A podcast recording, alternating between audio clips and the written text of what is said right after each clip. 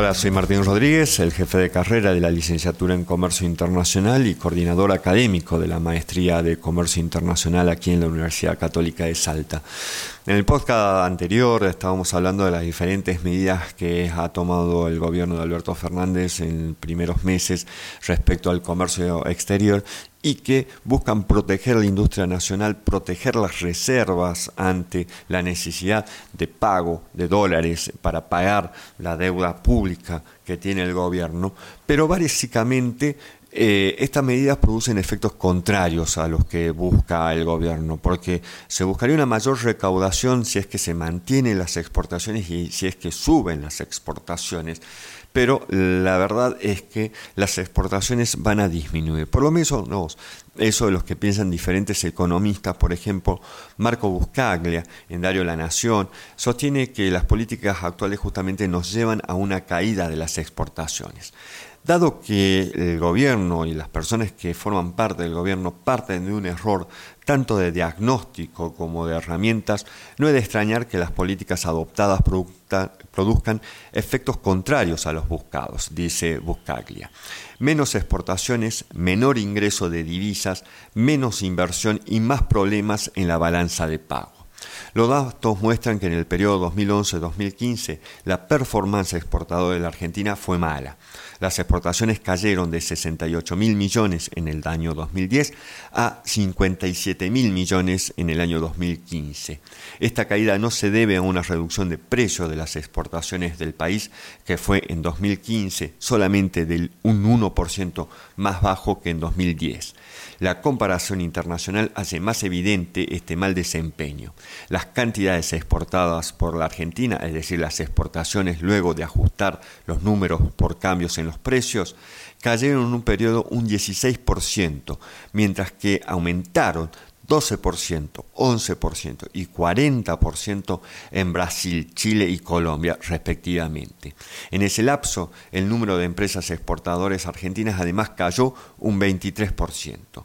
El resultado fue un fuerte deterioro entonces en el balance externo de bienes y servicios. Este pasó de un superávit de 18 mil millones en el año 2010 a un déficit de casi 5 mil millones en el año 2015, un cambio del 5% del PBI. Algunos podrán argumentar que debido al balance energético que mutó de un superávit de 2.000 millones en 2010 a un déficit de 4.600 millones en 2015. Pero lo ocurrido en este sector solo explica una parte menor del deterioro, remarca Marcos Buscaglia. También el economista Juan Carlos de Pablo, eh, poniendo en boca, como él hace en sus artículos allí en Diario La Nación, de economistas históricos, problemas actuales y cómo ellos los resolverían, bueno, a fin de la semana pasada, a principios del mes de marzo, pone en boca del economista Antoine Walras, que vivió entre 1801 y 1866, que es más conocido en realidad por ser el padre de uno de los economistas neoclásicos más importantes, los monetaristas, eh, León Walras, que tenía ciertas ideas eh, socialistas, eh, planteó la una idea radicalizadora ¿no? respecto a la propiedad de la tierra para financiar a los gastos públicos. Para él, el Estado debía comprarles, no tomarlos por la fuerza, sino o, a precios vil, sino comprarles la tierra a los poseedores actuales, a los privados, y después alquilársela para que produzca. En ese sentido y con esas ideas, eh, Juan Carlos de Pablo le plantea la situación actual del tema de las retenciones en la Argentina. Y la respuesta de Anton Warras sería, los exportadores argentinos de soja no le podrán trasladar a otros el aumento de la alícuota, porque muchas veces justamente cuando se habla de impuesto es, bueno, se lo traslada al precio y lo está pagando otro, algo que también está muy en contra de las cuestiones básicas del comercio internacional, que es el cobrar impuestos. La cuestión recaudatoria tiene que ser interno, no puede pagar un extranjero un impuesto puesto en el precio. Bueno, cuando hablamos de soja, eso es imposible, porque los chinos no nos van a comprar más, le van a comprar a Brasil, le van a comprar a los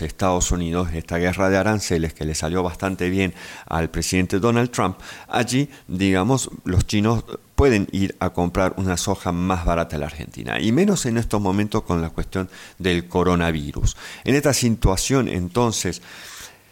También el gobierno ha dicho que la alícuota va a estar afectando eh, según el tamaño del campo o de la localización. Bueno, esto tampoco, de acuerdo a Walras, en esto el análisis que hace eh, de Pablo con ideas eh, del neoclásico, de la economía neoclásica,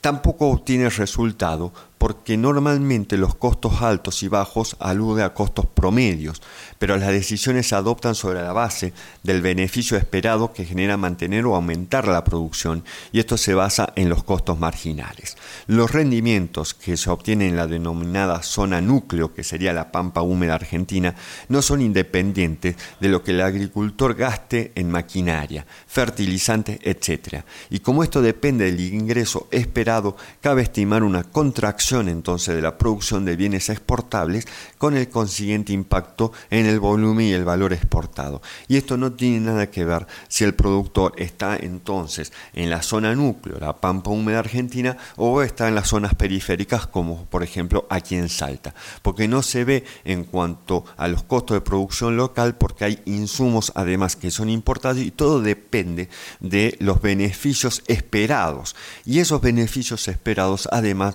son que son impuestos en el exterior, en donde entonces aumentar un 30% las retenciones aumenta los costos y no las ganancias y obviamente esto lleva a una restricción en cuanto a la producción de los años siguientes. Muchas gracias.